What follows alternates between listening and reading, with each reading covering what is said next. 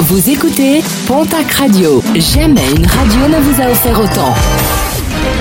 L'information locale à 9h, c'est sur Pontac Radio. Bonjour Jean-Marc Courage Sénac.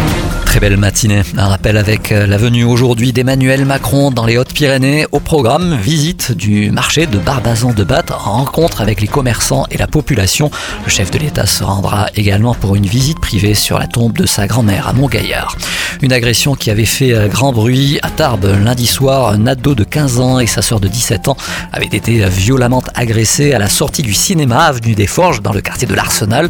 Notre ado de 17 ans avait été interpellé dans la foulée lors de sa garde à vue, ce dernier a minimisé les faits, ce qui ne lui a pas évité d'être placé sous contrôle judiciaire.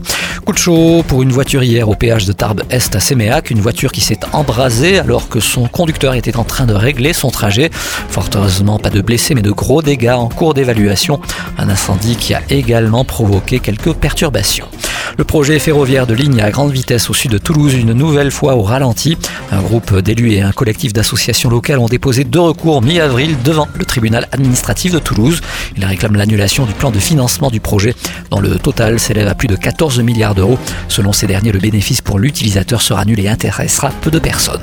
Le programme sportif de ce week-end et on démarre avec du rugby, la 24e journée de top 14.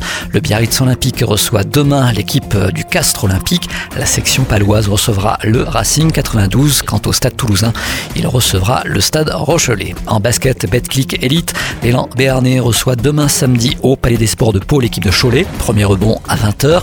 En nationale masculine 1, l'Union Tarbes de Pyrénées se déplace à Poitiers pour le match retour des huitièmes de finale des phases finales. En Ligue féminine, dernière journée de la phase régulière, le TGB se déplace à Charnay.